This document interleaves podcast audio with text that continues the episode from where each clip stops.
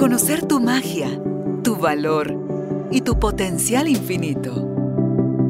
Recordar que ya eres lo que estás buscando y que hay un propósito más grande en todo lo que te sucede. Conectar con tu cuerpo, tus emociones y el poder de tu vulnerabilidad. Esto es Carolina, la mujer de hoy. Presentado por Carolina Alcázar. Espacio creado para ti.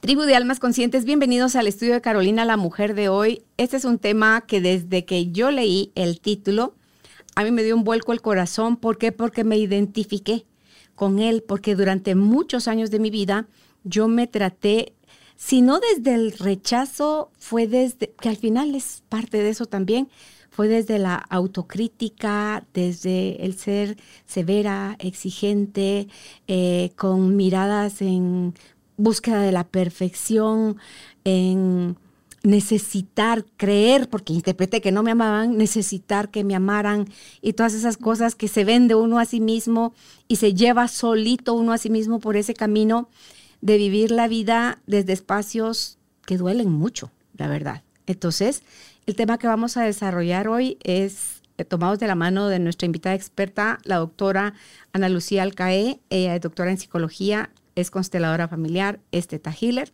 entre muchas otras cosas que haya leído, estudiado y practicado en su vida para sus propios procesos de sanación y el acompañamiento a quienes consideren que ya están listos para sanar. El tema hoy se llama Ya probaste rechazarte. ¿Y si pruebas la compasión? Uy, ahí también doy fe.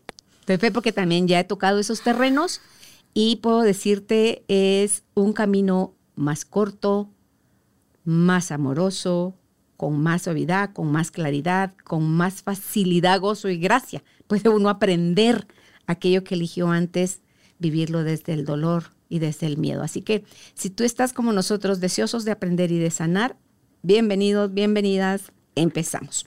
Analu, qué alegre que estés aquí con nosotros para, para que nos des todo lo que nos puedas dar en herramientas y conocimiento sobre este tema, para que tengamos la invitación con esta charla a desarrollar la valentía de ir adentro y revisar. No, no, no, no, no, yo no me he rechazado. ¿Cómo va a creer? no, Lara.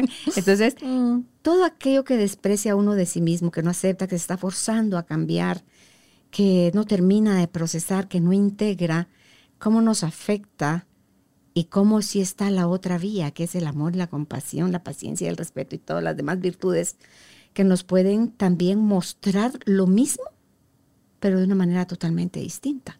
Mm. Fíjate que acabas de decir algo tan importante. Acabas de decir una lista de virtudes. Yo regreso a mi punto que hago, creo que cada vez que vengo. ¿Cómo es importante de enfocarnos también en lo positivo?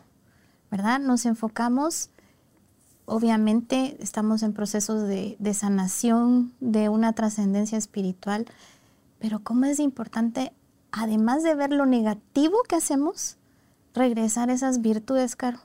qué, lindo y regresarnos, porque sin la mano de las virtudes, el proceso de la sanación no va a caminar. No podemos quitar sin recordar lo positivo, lo bueno que nos va a subir, nos va a elevar como mentes, como seres conscientes. Sí, ¿verdad? Y que ya está dentro de nosotros, no aquí lo traer a ningún lado, solo hay que permitirle que fluya. Fíjate que sí, justamente eso. Y como, como yo, yo veo, bueno, el tiempo que llevo en esta vida, ¿verdad?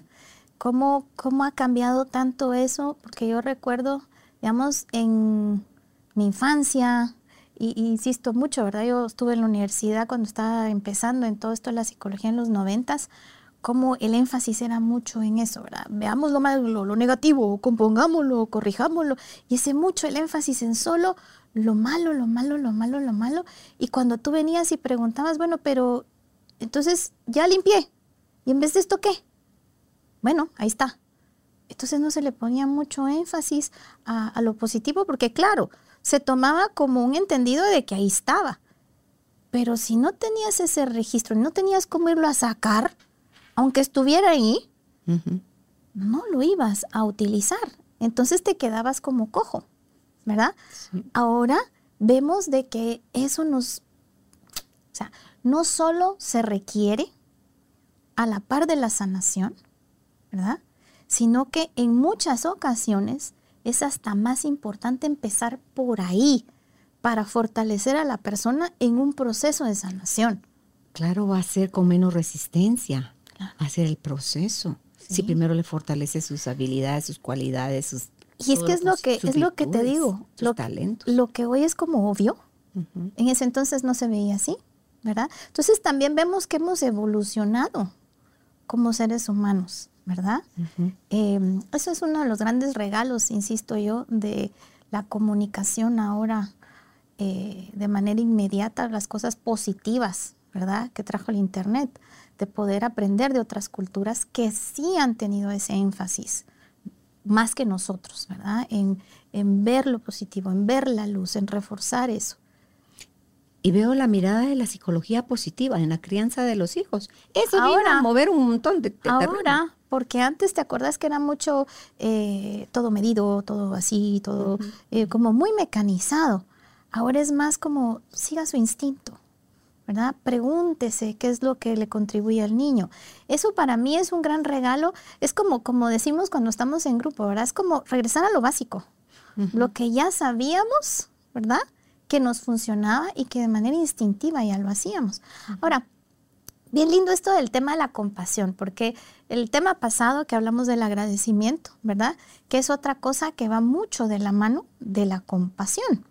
Si nos preguntamos el proceso de la compasión tiene tres vías realmente. O sea, yo puedo ser compasiva con otra persona, ¿verdad? Recibir la compasión de esa persona hacia mí y lo que nos falta a todos, la autocompasión, ¿verdad? Que es donde todos estamos cojitos. ¿No? Por mucho que no, ay, sí, yo como me quiero, decías tú, ¿verdad? Es cierto, ¿verdad? Todos si yo siempre les digo a mis pacientes, ustedes quieren ir a ver a su peor enemigo, ahí tengo un espejo, párese y se va a ver, porque nadie lo va a tratar tan mal como usted mismo. Usted jamás trataría a otro ser humano como se trata a usted. Cierto. Nunca, nunca. Yo no he conocido ni al sádico más sádico que sea tan malo como consigo mismo. ¿Verdad? Entonces, yo también me preguntaba mucho, ¿Dónde perdimos este sentido de la compasión, de la autocompasión? ¿Verdad? Claro, hay momentos en la historia colectiva, ¿verdad? Donde eh, bombardeados por, por ideas, llámales sociales, políticas, lo que sea, ¿verdad? Y nuestra propia historia, ¿verdad? Porque todos crecemos con, con heridas. Y ahí es como vamos empezando a perder esa autocompasión no solo nuestro entorno puede ser tóxico, ¿verdad? Sino que nosotros empezamos a generalizar eso que aprendemos en nuestro eh, hogar, en lo que venimos, y empezamos a generalizarlo a todas las áreas de nuestra vida. Y al generalizarlo lo normalizamos, ¿verdad? Entonces lo pasamos a la siguiente generación como así es. Entonces así es como estas cosas empiezan a volverse fenómenos globales donde el juicio, que es la antítesis de la compasión, empieza a ponerse fuerte. Y esto siempre ha estado, ¿verdad? esto no es nuevo. Lo que pasa es que ahora lo vemos más fácil, lo vemos de manera inmediata. Y así como hay un montón, ¿verdad? De, qué sé yo, páginas ahora de crecimiento personal y todas esas cosas, también hay otro montón donde eh, la dieta no sé qué, la no sé qué para ser perfecto, la no sé qué para hacer no sé qué, haz tal cosa para modificarte para que te quieran más. Entonces, de todo hay más bombardeo. Y la parte creo que ahorita más triste es de que en estas crisis de autocompasión con nosotros hay mucha crisis de identidad y lo ves en los jóvenes, ¿verdad? ¿Quién soy? ¿Hacia dónde voy? Que la adolescencia es muy común, ahora yo lo miro mucho más marcado.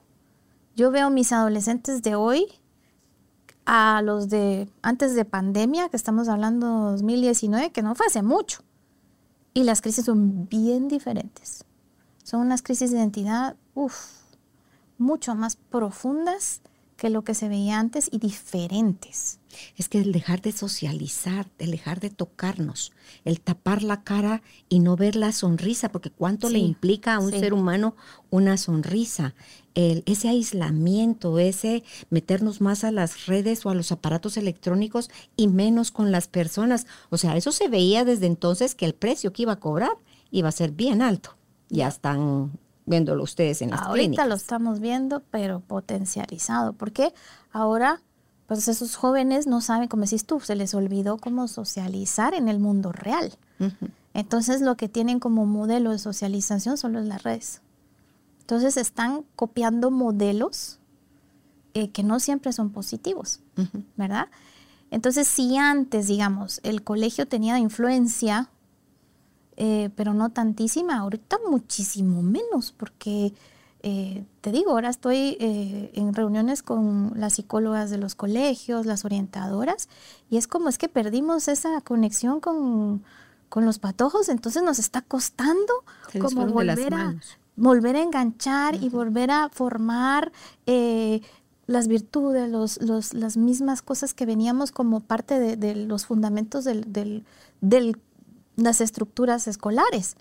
Y eso estamos hablando de los colegios privados. Ahora los públicos que empezaron súper tarde a estudiar y que esto pues no es tan común, pues aún más, ¿verdad? Entonces el, el trabajo es arduo, pero no solo con los jóvenes, con nosotros también. Porque nosotros somos los que también les estamos modelando a no ser compasivos consigo mismos, ¿verdad? Y una de las cosas donde más vemos eh, que nosotros ya adoptamos como grandes, ¿verdad? Y que estamos pasando a las siguientes generaciones es no sabemos recibir la compasión. A mí esto fue una de las cosas que más me ha costado darme cuenta en mí, ¿La veremos como debilidad? probablemente. En un mundo en el que estás percibiéndolo como hostil y donde menos necesitas es sentirte débil, porque todavía sientes como que te amarraran más, Sí. pero todo es un pensamiento, no es una realidad. Se va a hacer realidad en la medida que tú esperes eso del mundo. Claro. El mundo te va a decir, ok, hostil soy, toma toda la hostilidad para que lo, lo confirmes. Si tú ves el mundo como un lugar seguro, un lugar amoroso, un lugar en el que te puedes expander, crecer y aprender, entonces la vida te trae ese tipo de experiencias. Entonces es ir al, al origen y ahí querí- quería yo preguntarte, Analu, ¿qué buscamos o qué logramos los individuos con tanta exigencia a la hora de rechazarnos? Y es que no hace sentido, ¿sabes? Si te das cuenta, esto está basado en polaridades, porque por un lado nos exigimos a ser perfectos, que nadie sabe qué es eso realmente, ¿verdad? Todos vamos como, como no ser lo que ciegos. sos, ser otra cosa, ¿no? Sí, ajá, o sea, todos vamos como muy ciegos. ¿verdad? Siguiendo el caminito de la perfección, nadie sabe qué fregados es la perfección porque no existe, ¿no? No, en el ego no, de plano. Claro, entonces vamos, ajá, vamos basados en el ego, pero entonces vamos buscando una perfección que en el fondo vamos buscando esa trascendencia, ese amor, ¿ah? pero estamos buscando en el lugar contrario, Fuera. afuera, y lo estamos buscando con herramientas completamente contrarias. Vamos en oscuridad buscando luz, ¿verdad? Entonces es como, si voy basada en mi ego, buscando la perfección, buscando ser más que este, más que esto, ¿no? vamos excluyendo, vamos creciéndonos en arrogancia, buscando esa trascendencia. No la vamos a encontrar. Hay mucho miedo atrás de todo eso, Analu. Claro, hay mucho miedo, hay mucho esconderse, hay muchas resistencias, hay muchas cosas que, como diríamos en constelaciones, no van hacia la vida. ¿No? En constelaciones vemos que cuando estamos hacia la vida, no es que no veamos la injusticia de la vida, no es que no nos golpee la vida con cosas duras, no, al contrario. Nos sentamos en nuestro dolor, en todo lo que eso es, lo honramos, que cuesta un montón, es un trabajo bien arduo, ¿sí? Pero al darle la bienvenida, ¿sí? Desde la humildad, desde decir, aquí estoy quebrada, viendo esto que está aquí, esa es la autocompasión, ¿verdad?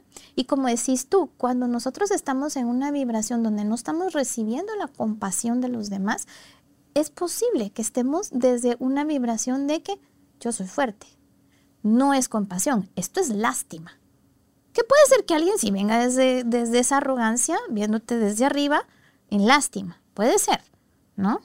Pero también como decís tú, dependiendo en qué vibración estoy yo, es la gente que se me va a acercar. Y puede que venga alguien desde la lástima sintiéndose superior.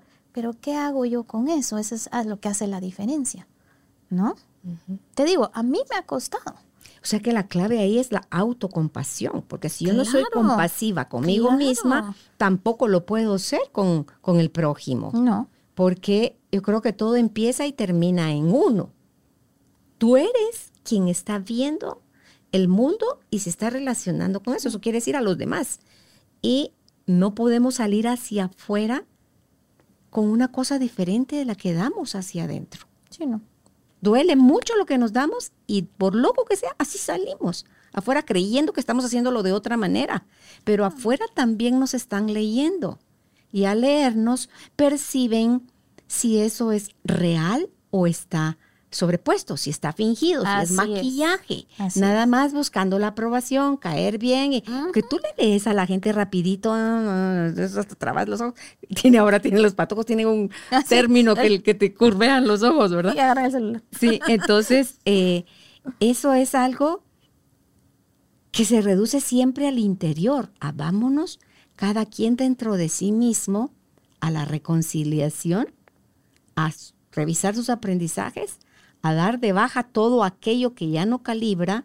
A mí cuando yo me di cuenta, Nalu, de cuán dura era yo conmigo, no, pues yo lloré, lloré de compasión, no me tuve lástima, no, no me tuve lástima, me, sentí mucho amor profundo por mí de decir, wow, porque así es, hice lo mejor que pude con el conocimiento y las herramientas que tenía. Yo estaba en modo supervivencia y ahí ya me jodí, pues, o sea, porque es todo, tengo que tener como ojos 360 grados para no ser sorprendida nuevamente por la vida, porque la vida era jodida y la vida lastimaba y entonces yo tenía que estar alerta para que nadie más, porque ese era mi lema. A mí nadie me vuelve a joder la vida. Calcúlale como yo, cuáles eran mis herramientas, cuál era mi mirada, cuál era el trato hacia mí, cuál era el trato hacia los demás yo tenía que tener distancia porque era mi barrera de protección. Yo tenía que ser muy callada y muy observadora. Porque no es porque yo fuera eh, que todo lo craneaba y que era, eh, no, solo me estaba cuidando a mí misma porque no salía al ataque. Si tú no me jodías, yo no me metía contigo. Si tú venías a fastidiarme la existencia, agárrate, porque fuiste tú quien vino a, a provocar, a apoyar el hormiguero. Entonces tú decís, sí, o sea, sí da ternura ver a dónde puede llegar cada quien en su, qué se está contando, qué se quiere seguir contando de lo que le pasó. Y es un hoyo que va acabando hacia abajo, profundo, profundo, profundo, creyendo tú que ahí va saliendo, saliendo, saliendo a la superficie y no es cierto, te hundes cada vez más en tu dolor y en tu miseria. Pero lo lindo es que por hartazgo, que te cansaste de sufrir, porque leíste algo, porque una película, porque fuiste a un taller, porque te atreviste a ir a terapia, por lo que sea, mm. tú dices, basta, ya no más. Hay otras formas y las quiero aprender. Y vaya si hay formas. Pero es como dijiste tú, abriste la puerta, no importa cómo. Mira qué importante lo que acabas de decir, porque he ahí la base de la compasión. ¿Qué es la compasión? La compasión es la empatía hacia el sufrimiento. Imagínate, qué, qué, qué cosa tan profunda. Empatía hacia el sufrimiento, pero es una empatía real, una empatía profunda. Hay una mm, entrevista cortita que le hicieron a, Bert Helling, el creador de constelaciones, que me encantó, que vi hace unos días, y hace varios años, porque se mira muy joven, ¿verdad? Eh, le preguntaron, ¿qué es para usted la compasión? Y solo se sonrió así muy Hellinger, ¿verdad? Em, y se sonrió y dijo, les voy a dar un ejemplo para que entiendan. eh, Job en la, en la Biblia perdió todo, estaba tirado, estaba en lo más bajo, ¿sí? Y él, tres amigos se le acercaron y estuvieron con él ocho días. Y dice como chiste, y me encantó porque dije que atinado, el maestro Hellinger, gracias a Dios que ellos no fueron terapeutas, porque si no, no lo hubieran dejado en paz esos ocho días. Tiene toda la razón. Porque ¿cuál es nuestro primer impulso? ¿Qué tenés? ¿Cómo te compongo? ¿Verdad? ¿Qué, ¿Dónde está aquí lo malo? Venite, yo te voy a componer, ¿verdad? Muy también a veces eh, desde la arrogancia. Y ahí te voy a compartir algún caso que yo donde ahí sí me di en la madre por venir desde la arrogancia. Y que fue uno de los grandes aprendizajes. Pues él dice, esa es realmente la compasión. O sea, estos personajes acompañaron a Job durante ocho días, como sosteniéndolo en silencio. Okay. Calladitos ocho días. Por si te servimos, aquí estamos. Ajá. Ok. Ocho días. Dice. Dije, bueno, tiene toda la razón. La compasión real es sostener a alguien en su sufrimiento. ¿Qué es lo que más nos cuesta a los que estamos a la par, o no? Que no es ven y te resuelvo. No. Es simplemente... Aquí estoy. Me voy a sentar contigo. Y es la base realmente de la psicología humanista. Los humanistas siempre lo han dicho. Lo que sana es la relación. Es estar ahí. Cierto. Desde tu humanidad y decir, aquí estoy. Ahora yo te digo, yo esto lo aprendí de una manera bien grosera y ahora lo agradezco, ¿verdad? Y, trato de verme, trato porque todavía me cuesta, con compasión por la metida de pata que me eché. Porque yo desde mi arrogancia terapéutica, ¿verdad? Con todos estos conocimientos y técnicas de sanación de traumas, ¿verdad? Una paciente muy amorosamente me lleva a su amiga. Me dice, mira, me llama antes y me dice, mi amiga perdió a su hijo pequeño de una manera horrible. Es un trauma espantoso. ¿Sí? Ahora lo veo. Ella lo hizo desde lo que ella creía que era el amor. Pero me llevó como paquetito y aquí te la dejo, ¿verdad? Así, rótulo enderezado y pintura, ¿verdad? Componela, se descompuso con la pérdida del hijo. Claro. Y yo, pues obviamente, ¿verdad? Que también me tocaron mis heridas. En ese entonces, pues mi hija estaba sana, ¿verdad?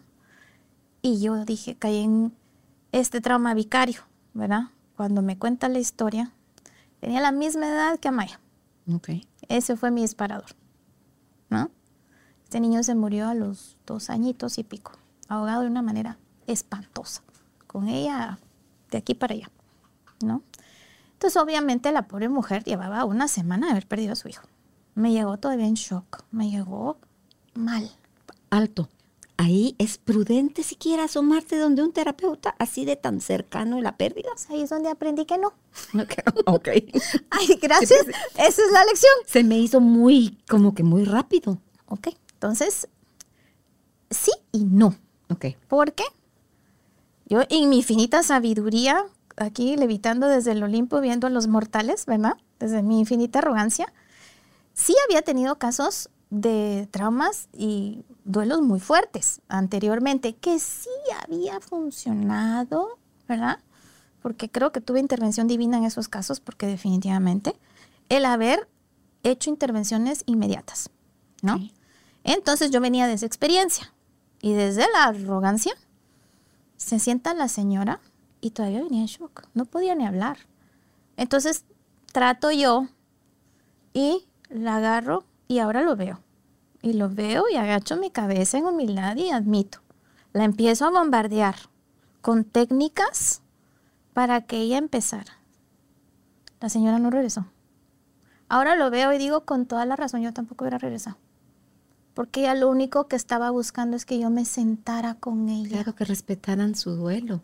Claro. Su pérdida. Claro. Lo que ahora entiendo es que estaba tocando algo para mí muy sensible. Y como, como hemos visto en muchas ocasiones, ¿verdad, Carol? El tiempo es realmente una ilusión. Yo ya empezaba a gestionar lo que se venía. Entonces, desde mi miedo, traté de sanarla. Duro, duro. Y ahora vengo y digo... ¿Cuánto tardaste en darte cuenta, Nalu? de esto. Sí, de ella, que no. Fíjate que. Lejos de ayudarla, la habías. Bueno, cuando no regresó. Abordado de la forma no. Mira, cuando no regresó, cuando obviamente llamé a su amiga para darle seguimiento, no supe nada de ella y todo, pues ya la amiga me, me dijo, ¿verdad? Me dijo, mira, eh, creo que la regamos, porque tanto tú ¿verdad? Que, que, la atendiste como yo, no nos debimos de haber metido. Entonces, tuvimos una conversación muy linda con la amiga, ¿verdad? Ella había sido mi paciente, entonces le dije, mira, esto es un gran aprendizaje para ti como para mí, ¿verdad? Y yo le agradezco. Eso en el caso cuando no somos terapeutas y no podemos manejar con la familia o los amigos sus pérdidas, es porque nosotros no hemos aprendido a manejar la pérdida. Sí.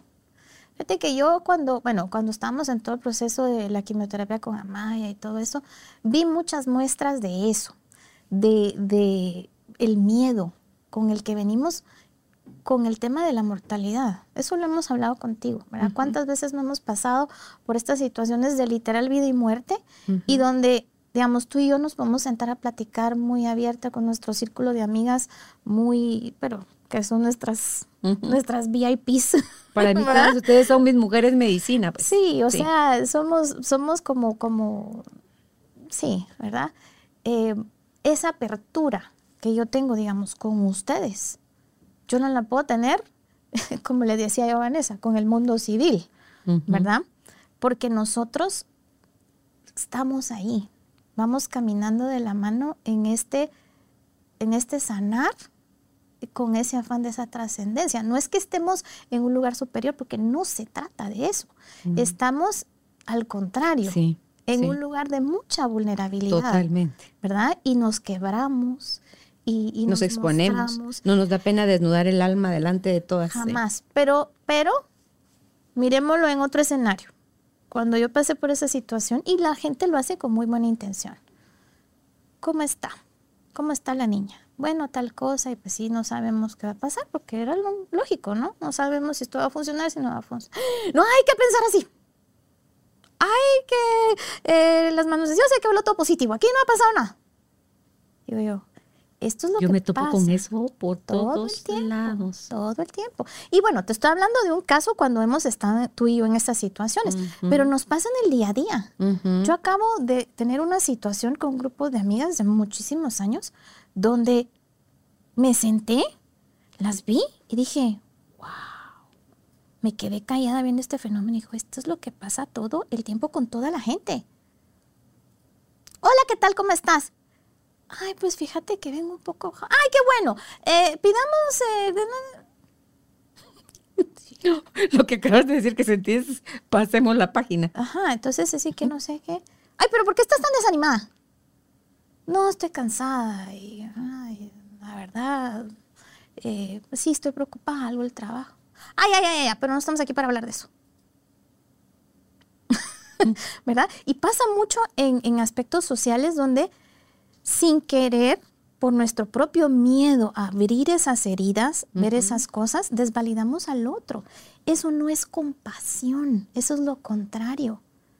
¿Verdad? Caro, ¿cómo estás? Fíjate que me siento triste, ¿ok? ¿Me quieres contar? Y si no me quieres contar, también está bien. Si quieres que me siente contigo, dándote la mano. Me siento contigo dándote la mano. ¿Verdad? Sí. Y sería hasta más prudente decirte, ok, Caro, no sé en este momento qué es lo que realmente pasa, ¿verdad? No sé en este momento lo que requerís de mí. Porque acuérdate que yo nunca digo la palabra necesidad, porque esa es como una vibración muy baja. Entonces no te digo que necesitas, porque eso es. Me estás viendo incompleta, me estás viendo carente, me estás viendo imposibilitada. Exacto. Entonces, ¿qué requerís en este momento si es que requerís algo? ¿O qué te gustaría, Caro, que hagamos? Ah, ok, perfecto. Y, y como decía Hellinger, solo te sentás y estás. Así sé cuando vas a dar un pésame, vas a una funeraria, eh, si tú sabes que la persona no toma café, toma tecito, te si lo toma con azúcar, sin azúcar, se lo preparas como sabes que lo toma y se te acercas y le decís, te traje un tecito, no es tomate este tecito. Entonces, y si te apetece, te traje este tecito, pues que puede agarrarlo y tomárselo, puede dejarlo ahí y es Y no pasa exactamente lo mismo. O sea, no, no te vas a ofender o a sentir, wow, yo sí sé que le gusta a ella. No, entonces es nada más, ante todo cuando no sabemos en realidad el tamaño, el tamaño, el ancho, es lo profundo, lo que duele, cuán intenso es, para saber o que pretender quererle llenar al otro ese vacío que está sintiendo que no se lo llena, que ni el sol la calienta, pues. O sea, Bueno, y eso es como tú decís, en este caso de que estás viendo cómo componer. Pero está el otro caso, como te acabo de decir ahorita, las que ni siquiera se toman tres segundos para saber qué está pasando. es igual de doloroso. Claro, claro. Doloroso. Y te digo, yo... Que te yo- invadan o que te ignoren. Fíjate, entonces yo te digo, yo para mí fue un, un gran regalo, porque esto fue hace una semana y dije yo, ajá, ¿verdad? La mayor parte de personas que llegan a consulta conmigo, ¿sí? Se sientan, y te digo, a raíz de esta señora, la bendigo, le agradezco esa gran enseñanza que me dio. Si viene alguien y me dice, está en un... Me siento y le digo, ¿qué quiere que hagamos? ¿Verdad? Nada, Ana Lucía, no quiero hablar. Quiero llorar. Sentémonos Lloremos, llorar. Ujú. Mire, hay una posibilidad. Aquí tengo la camilla. Si, si quiere, se puede acostar, ¿verdad? Le hago algo ahí para que se relaje. Hay tantas No. técnicas, ¿verdad? Para ayudar a la gente. Ah, si quiere. Si no, también está bien, nos podemos sentar aquí. ¿No? No. Que a veces también lo único que necesitas, Ana Luz, es salir de tu, de tu hábitat, ver otra cara, Mm. que alguien más te oiga la millonésima quinta vez que tú querés contar lo mismo. Claro, Pero es que claro. tal vez va a ser dos millones que vas a necesitar contarlo, Claro. porque la misma persona va a saber hasta cuándo es ya, vaya, no más, ya voy a pararle a mi disquito rayado. Y fíjate que siempre pasa eso. En clínica yo siempre lo he visto. Llega la persona, estoy tan agotado, tan agotada, Lucía, ya no quiero hablar. Porque además en mi casa me dicen que no sé qué, que ya que me calle, que mire positivo, que piense positivo, que vea lo positivo de la vida. ¿Cómo voy a ver lo positivo de la vida? Esto, esto pasa mucho. Entonces digo, ok, entonces no hablemos del tema. ¿Quiere que platiquemos? A mí me sirve mucho mi jardín, ahora que todas mis rosas están. Mire mi jardín, qué lindo. Vamos a ver mis rosas. Ay, qué, no sé. Ay, qué linda esa rosadita. Ay, qué linda. Y sabe qué, qué es lo que va. Y ahí, ¿no? Pero es a su tiempo, ¿no? Y al final de la sesión, que ala, gracias por escucharme. Es que en mi casa ya no me escuchan. O nunca me escucharon. O nunca me preguntaron. Nunca me ofrecieron ese espacio. Y a veces es Ese hombro. es, es- es tan importante. Es como decís tú, o sea, te digo, el, el- el regalo más grande de, de esa situación fue el entender y decir qué importante es validar a la persona donde está, lo que es. Y a veces son cosas tan tontas que son como, ¿qué, qué quieres hacer? Ahora- ¿Quieres ir al café o quieres caminar? Eso es visto desde fuera, nosotros al servicio de alguien más para poderle acompañar. Ahora visto desde dentro, Analu, cómo yo me dejo de reprochar que necesitará alguien para decir como que ya vas, ya el chicote mejor lo guardo, porque toda esta purga que me di, todo este castigo que creí necesitar, Sí. me estoy dando cuenta que no, pero para no dejar ese vacío, como tú decías en los noventas cuando estabas estudiando psicología, es como que da, da terror, ¿con qué lleno yo esto que voy a vaciar? Entonces, ¿cómo puedo, uno, qué técnicas hay para darme cuenta? Porque hay gente que ni siquiera es no. consciente No, no, de cuánto se rechaza. Entonces, ¿qué técnicas hay para poderme dar cuenta que, ching, me estoy rechazando, me estoy tratando con el punta del pie? Y em, qué hacer con eso que me estoy rechazando. ¿Gano algo rechazándome? Em, y después, ¿con qué lo puedo llenar? De que ya hice mi listado, lo vi, le encontré raíces como de dónde vienen, qué dedicatoria, como que dónde las aprendí o por qué las sigo necesitando, qué beneficio secundario tengo, no sé todo eso. ¿Cómo lo lleno ese espacio? ¿Cómo lo lleno de amor? Y como a mí no me encanta dar técnicas, va. Maravillosa pregunta. Eh, mira, hay un montón de cosas que podemos hacer. Lo básico, lo básico, lo primero, lo primero, primero es caer en cuenta de esa falta. De esa falta hacia nosotros mismos. Claro, de esa falta hacia nosotros mismos desde la autocompasión y donde no estamos recibiendo la compasión de los demás, porque eso también tiene que ver con nuestra autocompasión. Si yo no dejo entrar la compasión del otro, ¿sí? Que también me va a nutrir, eso también es autocompasión.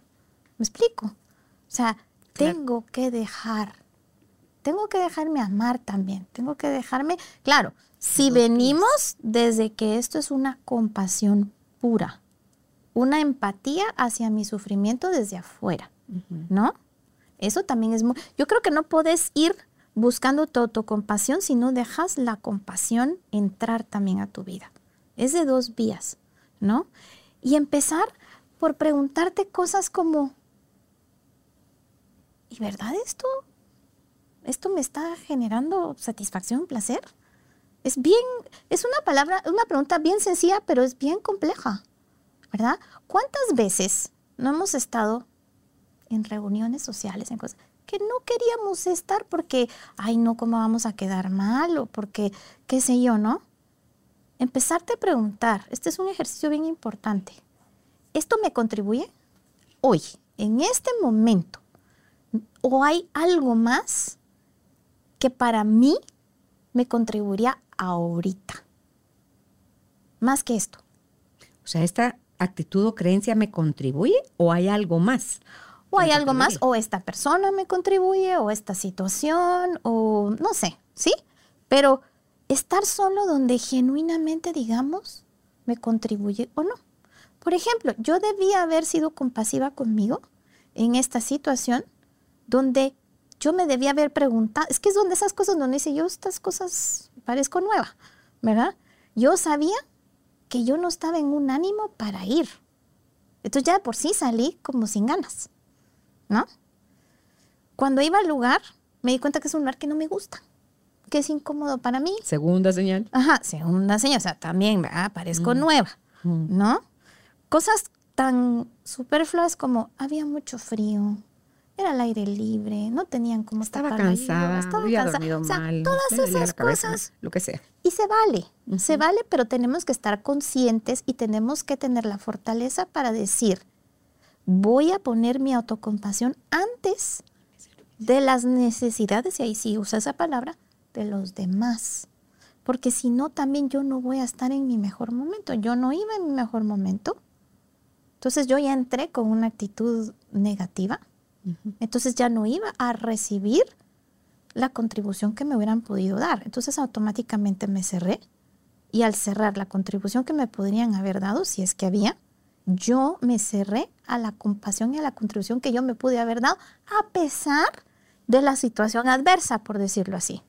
Entonces ya me cerré a todo. O sea, Analu, estoy en rol plan víctima, full. Ah. Porque salgo de mi casa sin deseos de ir, sin estar convencida de que quiero ir, empujada porque, ay, no, si no, ya no me vuelven a invitar, o van a hablar de mí, o lo que sea. Entonces ya ya voy en plan de víctima. Claro. Llego cerrada desde, desde mi victimización, claro. que me voy a abrir a que me den nada, o tal vez llego en la víctima exigente. Y lo que pon la atención es en mí, claro, pon la atención en mí, escúchame a mí y todo eso. Y entonces, no te das cuenta, es que ¿quién nos enseñó? Pues no, nos enseñaron. Que nosotros, lo que viene hacia adentro es exactamente más de lo mismo que está saliendo hacia afuera. Es solo, un, es solo un circuito. Exactamente. Y es ese reflejo y es ese espejo, ¿verdad? Entonces, otra vez vamos a lo mismo.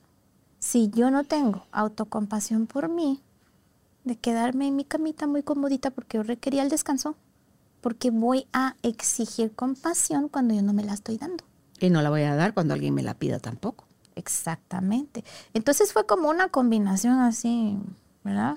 Como cuando el hambre se junta con las ganas de comer. Ok. ¿Verdad? Algunos ejemplos análogo de autorrechazo.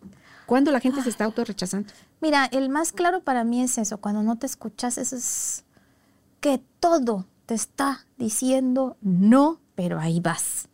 ¿Verdad? O sea, cosas, o sea, para mí eso es como... como o sea, él no puede poner límites el no poner límites, pero no ver las señales para poder poner límites. Porque cuando, ¿qué te digo yo? Si, es un, si poner límites es un camino, por decirte, de 10 pasos, ¿sí?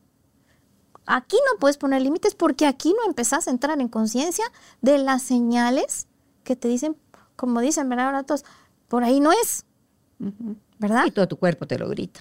Todo tu cuerpo, cuerpo todo tu ser, tus pensamientos, tu energía, todo todo te te lo- bloqueas, eh, o sea, hasta te hasta encontrás tráfico y de todo, pues. Sí. Entonces, tenés que empezar por eso. Ah, bueno, y otra técnica. Cuando yo estoy con un malestar, pero no sé ni qué fregados es, pero yo sé que no me contribuye, pero no sé qué. Y estoy en este, como decís tú, en este plan de víctima, pero no sé cómo salir, ¿verdad? Pregunta número uno. ¿Esto, situación, persona, en este momento me contribuye? Sí, no. Si me contribuye, entonces adelante. Si no me contribuye, entonces busco. ¿Qué otra cosa hay aquí que sí me puede contribuir? Pero como hemos dicho siempre, estas preguntas no se buscan de una manera obsesiva ni esperando que en este momento me conteste el universo, me diga, aquí está, ya entró tu mensaje de texto, revisa tu celular. No es así, es una vibración.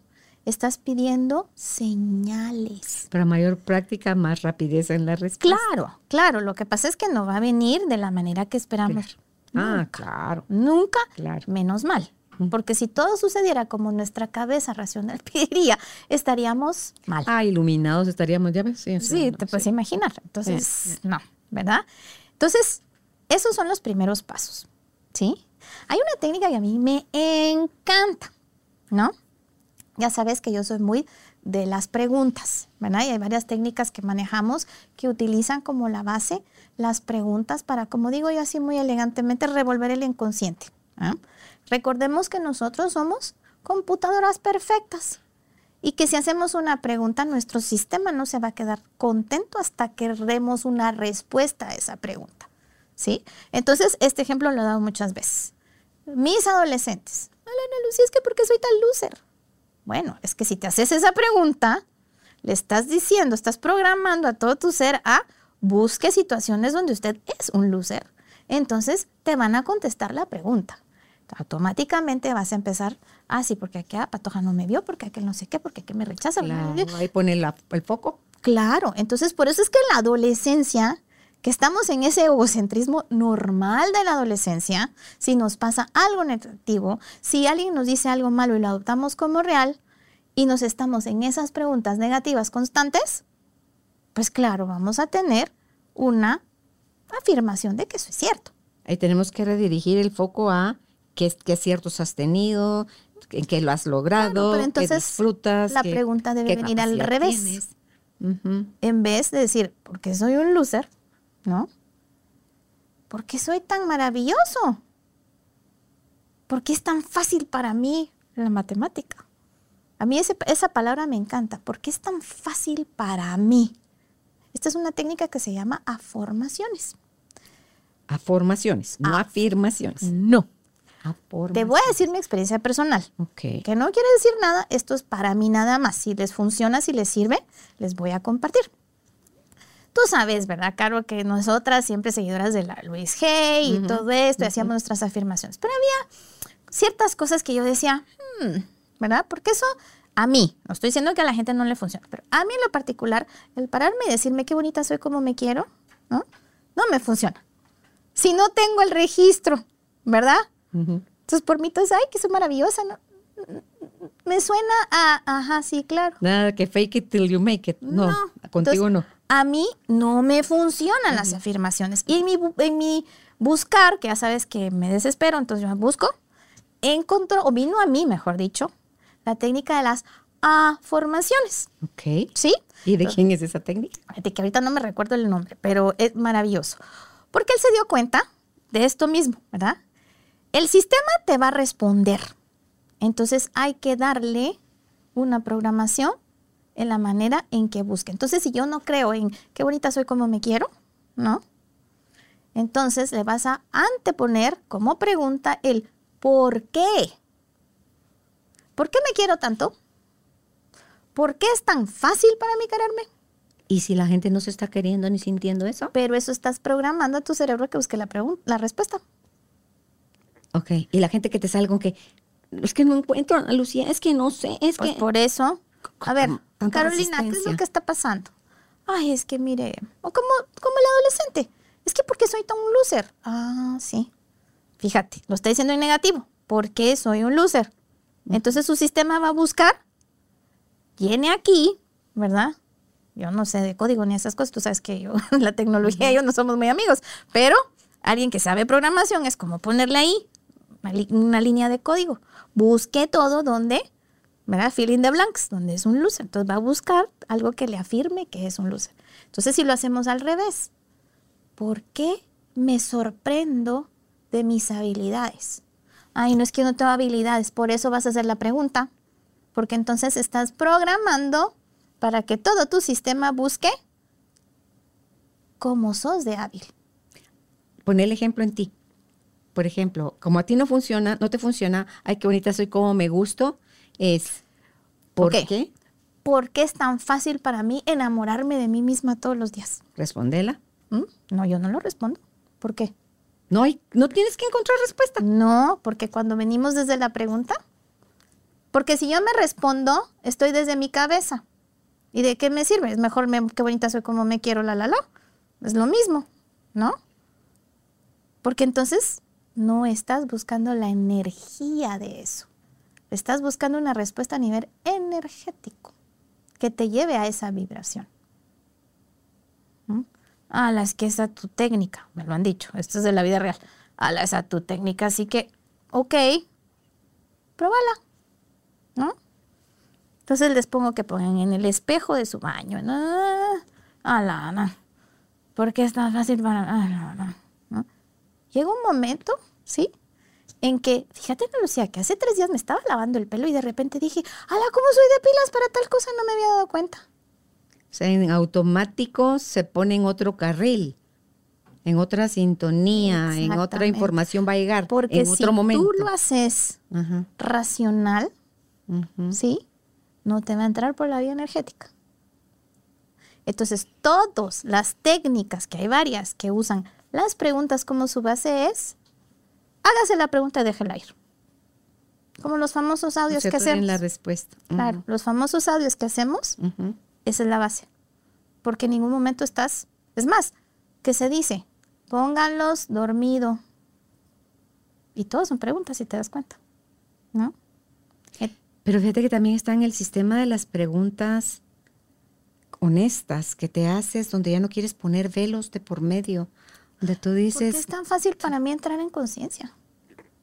¿Por qué es tan fácil para mí poner Yo te diría porque ya no me quiero resistir a, más tonteras del, y está bien porque quiero ver la verdad porque quiero pero a ti ya te llegó quiero... la respuesta ¿Me explico? Ah. Ya viví experiencias que me han traído respuestas hermosas que yo digo yo quiero ya te más. Lo, mira, ya te trabajaste todo las experiencias feas. O, o lo, en nuestro intento, ¿verdad? Sí, porque Como las más gruesas por ahí empecé. Porque entre 5 y 6 vidas, ¿verdad?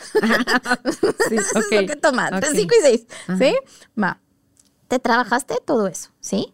Al trabajar, dejaste el espacio para que empezara a entrar lo de autocontención. ¿Sí? ¿Y cómo entra? Una de las técnicas es con las preguntas. ¿Por qué es tan fácil para mí ahora hacer algo diferente? ¿No? Estás diciendo qué, porque genuinamente no sabes qué es eso diferente. Algo diferente que me contribuya, algo diferente, ¿por qué es tan fácil para mí? A mí ese esa pregunta, yo por lo general mis formaciones las empiezo es ¿por qué es tan fácil? ¿verdad? Porque además sabes que soy un poquito impaciente, ¿va? Entonces, porque es tan fácil, es como metámosle turbo, ¿verdad? A mi modo, ¿no? ¿Por qué es tan fácil para mí amarme? ¿Por qué es tan fácil para mí integrar la compasión? ¿Por qué es tan fácil para mí? Y así te vas, ¿no?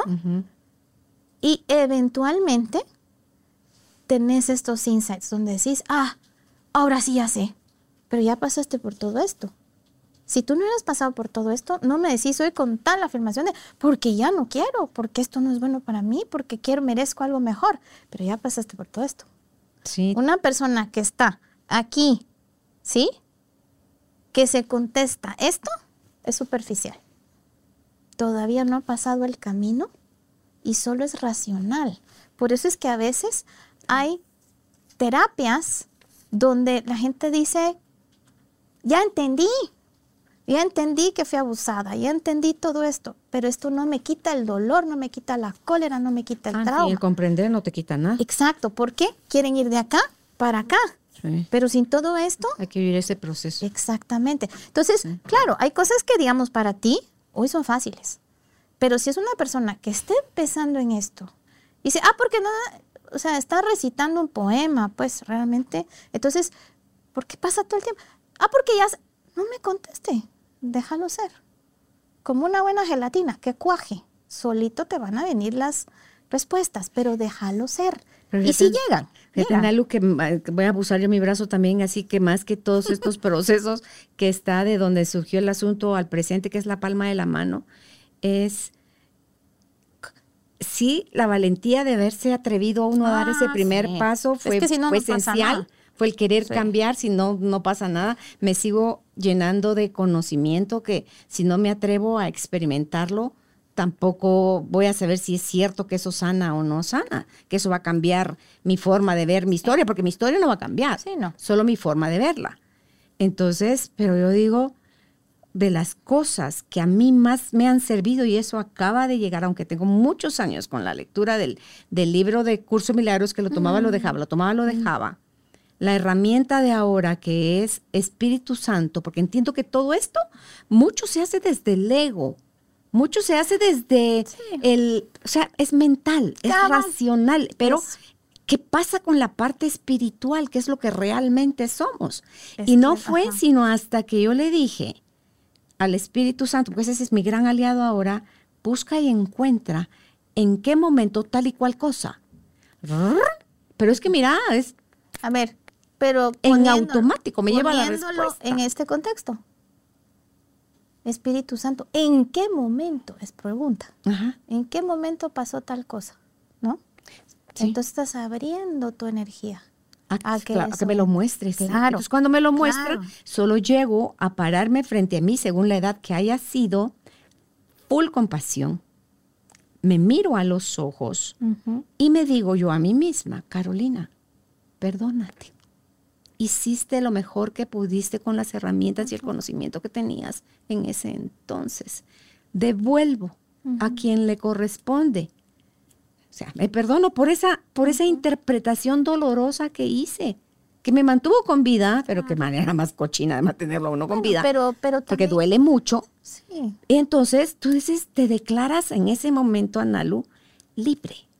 Te sabes libre y no lo lograste tú, porque si hubiera sido tú, lo hubieras logrado ya hacía años. O sea, dice, ¿quién fue el que lo dijo? Einstein. ¿O quién fue el que lo dijo que no puedes corregir algo desde el espacio donde se hizo el problema? Mm. que tienes que hacerlo desde otra, desde otra perspectiva, desde otra mirada. Entonces, si yo la quiero seguir viendo, mi historia, con mi ego, Sí, no voy a decir contar las mismas porquerías.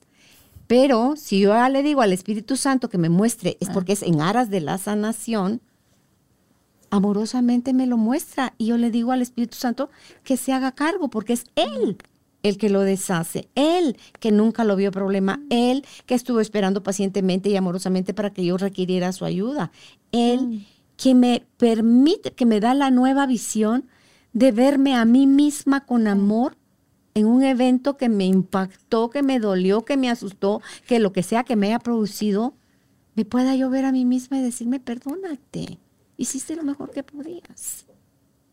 Eso para mí, Analu, eso es súper revolucionario. Yo me pude haber quedado en una faceta anterior a esa otros 30 años, porque ustedes me dicen a mí todos, es que tú has hecho muchos procesos, pero nos quedamos de alguna forma revolcándonos en el mismo cilindro, parecemos mixtolisto, pues, o sea, eh, tum, tum, Bueno, es- revolviéndose la mezcla, así es como estamos. Como hasta tú que- dijiste, hasta es que no lo que en ese eso. momento pudimos gestionar, Sí, ¿verdad? Pero lo lindo es decirle a la gente, miren, a mí no me crean, yo solo les puedo contar lo maravilloso que a mí me está yendo después. Es que yo me declaro una aprendiz y una buscadora eterna, Analu. Tengo la vida de estar Mm. sintiendo, percibiendo que había algo más lindo. Y wow, esta charada es maravillosa. Y probé por afuera, todo tiempo era afuera. Y te dan como em, adornitos, maquillajes y cosas, ganchitos para el pelo, pero te dura una nada esa monería. si no te vas adentro al encuentro de tu historia, a pedirte perdón tú a ti por la forma que pudiste hacer las cosas con las limitaciones que tenías, no puedes empezar a ver tu historia de otra manera. No puedes ser compasiva con los autores de tu crianza, entiéndase, papás, abuelos, maestros, la sociedad, la cultura, o sea, todo eso, Nalu. Entonces dice uno, a mí me hubiera encantado haber aprendido esto algunas décadas atrás. Pero me tenía que tocar hasta los 60 y tantos años. Mira, primero gracias a Dios que tuviste la valentía y lo hiciste. Y empezamos por agradecernos eso, ¿verdad? Porque muchos, y, yo estoy en tu barco, o sea, muchos dicen, ala, hasta ahorita mis tiernos tantos, ¿verdad? Sin embargo, la pregunta es diferente, mejor dicho, es, es diferente el enunciado, es gracias a Dios que a esta edad tengo la valentía para seguir en esto. Gracias a Dios que esto, gracias a Dios que esto. Tú sabes cuándo, esto es otra enseñanza que, que acabo de tener, que me, que me cayó el 20, que tuve el insight hace recientemente. Cuando una persona te dice, ¿verdad? Ay, aquí qué etapa de tu vida ha sido la mejor, ¿a cuál regresarías? Que no sé qué, no sé cuánto. Exacto. una persona que está desde su adulto, ¿sí? Que está en esa vibración de adulto, jamás regresa a ninguna estadía porque vive en el presente, porque vive en el aquí y el ahora. ¿No? Sí. Una persona que se mantiene desde su niño, para que regresar a la adolescencia, a qué sé yo, donde la vida era libre, porque realmente no ha madurado, lo que sea que eso signifique, ¿no? Entonces, cuando estamos, digo, qué linda, ¿cuántas veces no hemos tenido nuestra conversación? qué linda esta edad, qué lindo no sé qué, me encanta esto, me encanta lo otro. Eso es cuando uno dice, wow, es que todo ha valido la pena, ¿no? Hay pedazos duros, hay pedazos horribles, sí, y también han valido la parte pena. del engranaje. Claro, y, y esto me recuerda un poco a lo que hablamos mucho últimamente en constelaciones, es el recordarnos que nada es casualidad y que los sistemas también nos utilizan a nosotros y a los demás como agresores. Ah. ¿No? Pero nos utilizan o nos ponemos al servicio. Al servicio, pues. Dice, bueno, ¿quién no sé qué? Yo. ¿Quién quiere ayudar? Yo. ¿Quién quiere ser el villano? Yo. ¿Quién Porque para conciliar la luz tenemos también que haber pasado por la oscuridad. Es la famosa sombra que habla Jung, ¿no? Entonces, también estar en esa fortaleza cuando a veces somos nosotros los que el sistema nos, pues sí, utilizó, por decirlo así, ¿verdad? Para hacer el daño porque eso iba a hacer algo a favor de algo más grande, ¿no? Y claro, si yo soy la agresora, si yo fui la que el venir el reconocer, el tomar la responsabilidad, ¿sí? Del daño que causé. Y compensar con lo que sea que tenga que compensar, ¿no? Entonces, por ejemplo, si yo vengo y no me di cuenta y choco a alguien, ¿verdad? Pues hay dos caminos. O puedo huir o desde mi adulto decir, no, fue mi culpa. Me bajo y digo, no, qué pena, están bien, yo me hago responsable, ¿no? Y las consecuencias de lo que eso sea.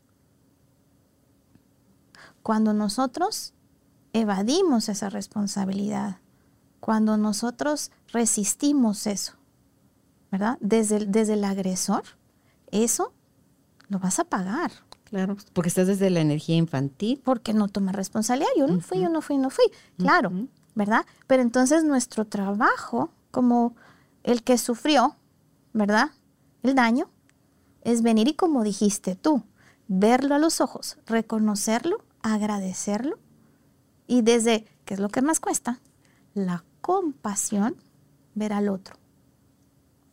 Ah, sí. ¿verdad? Sí.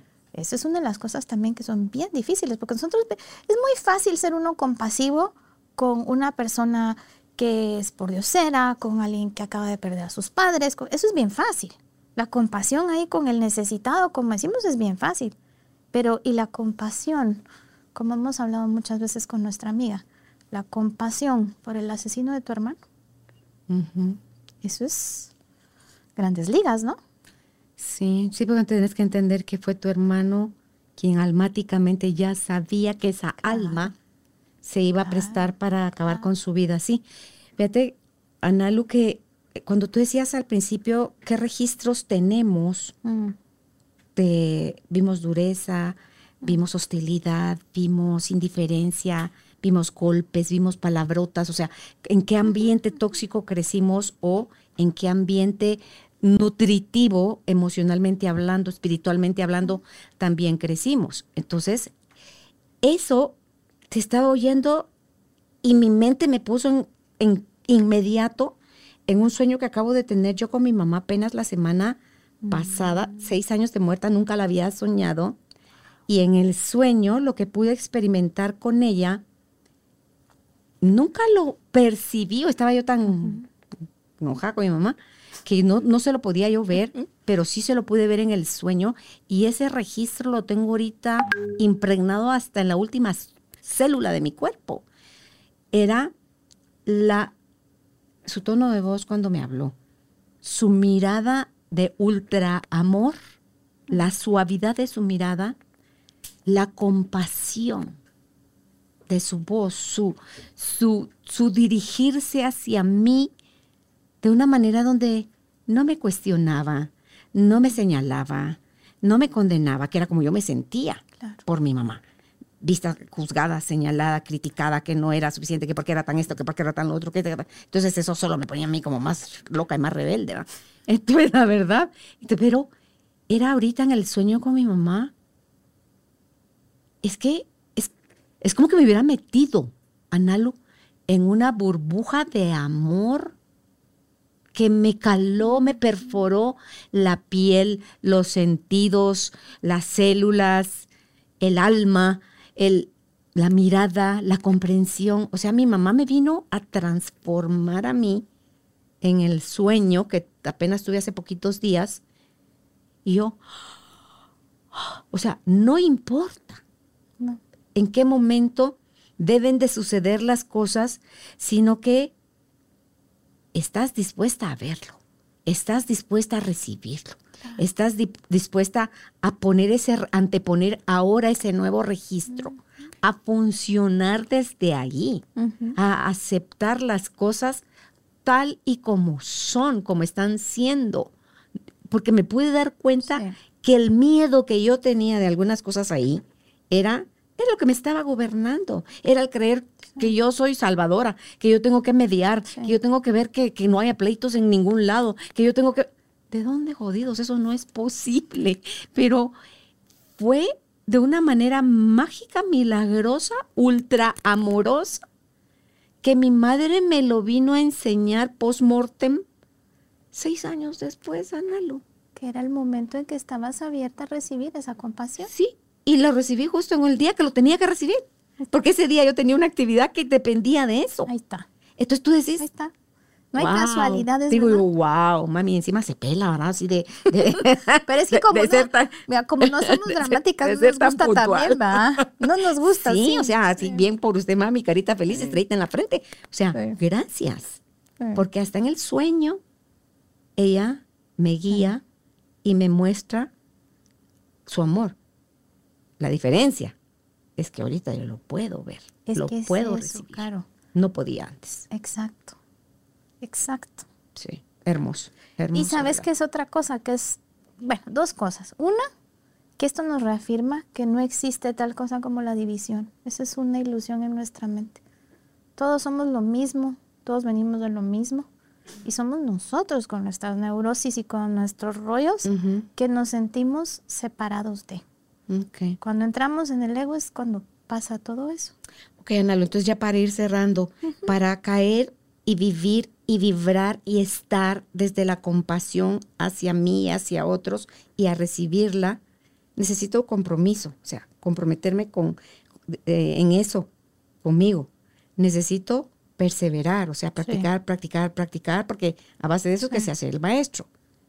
Y hasta que lo haga ese hábito, ese nuevo hábito, mi virtud, porque si no estoy atenta y no me mantengo en ese compromiso, es que mis viejos hábitos me van a llevar a, Exactamente. a buscar caer nuevamente, porque esa es la zona conocida. Y todavía esto otro es un terreno que estoy explorando. ¿Sabes qué acabo de aprender o qué acabo de aprender? Que cuando uno señala, ves que estás con un dedo para enfrente, tres para ti, pero este gordo nunca nadie lo había mencionado.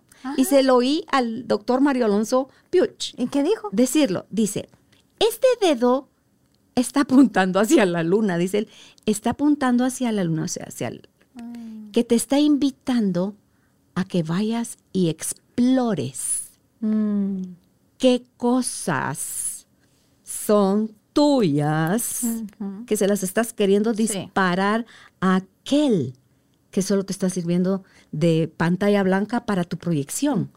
Entonces, Sí, me lindo. encantó porque es la invitación a que explores, deja de asumir, deja de condenar, de enjuiciar, de quejarte y explora al final a través de esas preguntas. Qué es lo que te ha movido a ser así, de qué te has querido cubrir, miedo a qué tienes, qué pasaría si te abres a la vulnerabilidad, qué piensas de ser débil, qué piensas del amor, ¿Qué piensas de que cómo deberían de ser los otros contigo? ¿Qué das tú a cambio de lo que estás asumiendo que deberían de ser los otros contigo? Digo, pues, hay mucho por explorar, Analu. Y mucho. sabes también que es importantísimo, Caro. Siempre, siempre, siempre. Ahorita que hablamos de todo esto y, y- y del- de, este que uno señala, ¿verdad? ¿Ah?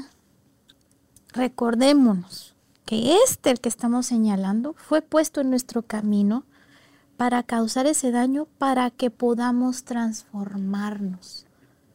Porque realmente, ahí sí desde el Honoponopono, Ujú. gracias por ser el maestro que me muestra todo esto, ¿verdad?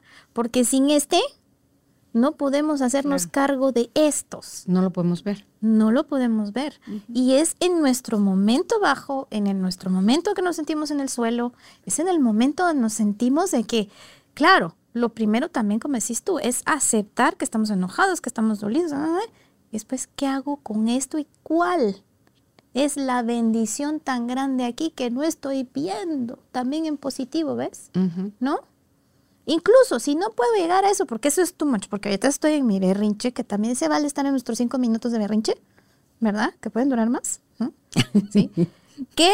¿Por qué es tan fácil para mí salir de este berrinche? ¿Por qué es tan fácil para mí ver qué es lo que aquí me están dando como herramienta para poder llegar a la autocompasión? ¿No?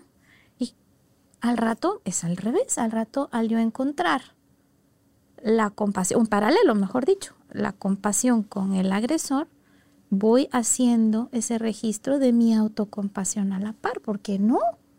¿Por qué no? ¿Verdad? Es que el cielo es el límite.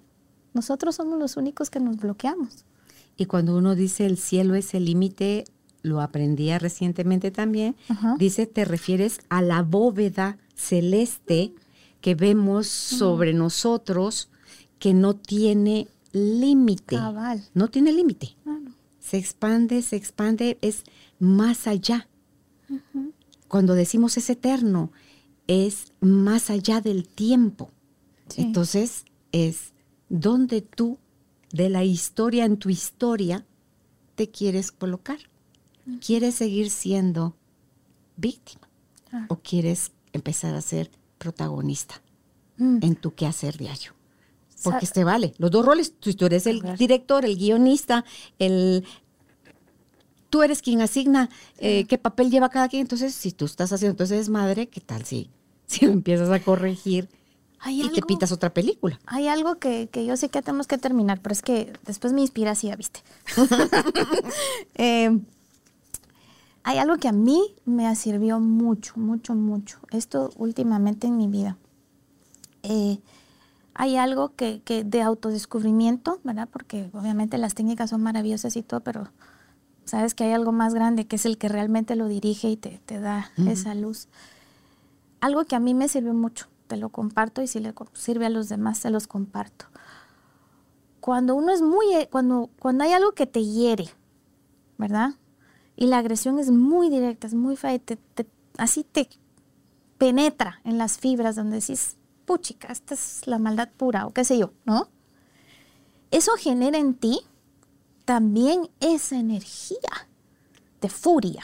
Mm, es energía asesina. La energía asesina, justamente, ¿verdad? Un ejercicio que yo hago, que descubrí para mí, no sé si realmente está postulado, escrito en algún lado, probablemente, ¿verdad? Es pararme, hacerme consciente de esa energía asesina, ¿sí? Y devolver esa energía asesina, porque es como dicen, ¿verdad?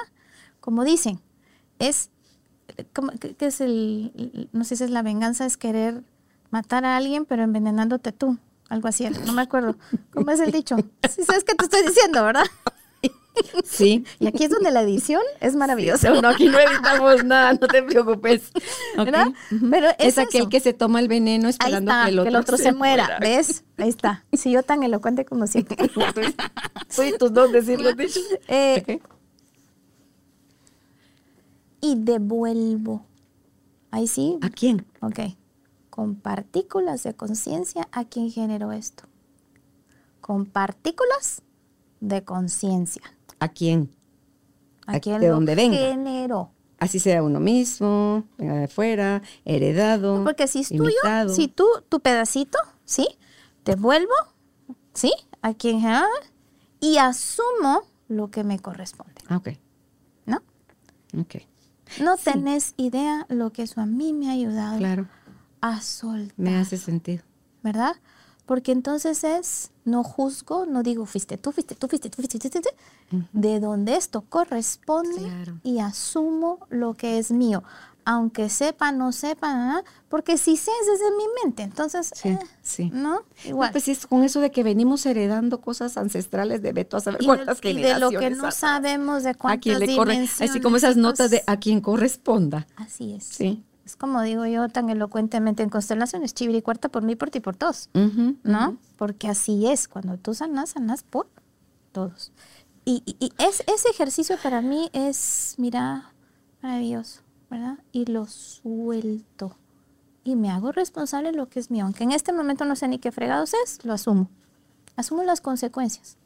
Que ya de por sí sí es, es una parte nada más. Ya no es el todo. Porque no, uno siente que todo eso que querés estrangular, porque esa es la energía asesina. Y, cuando venís desde la víctima, el otro es el causante, tú no hiciste nada.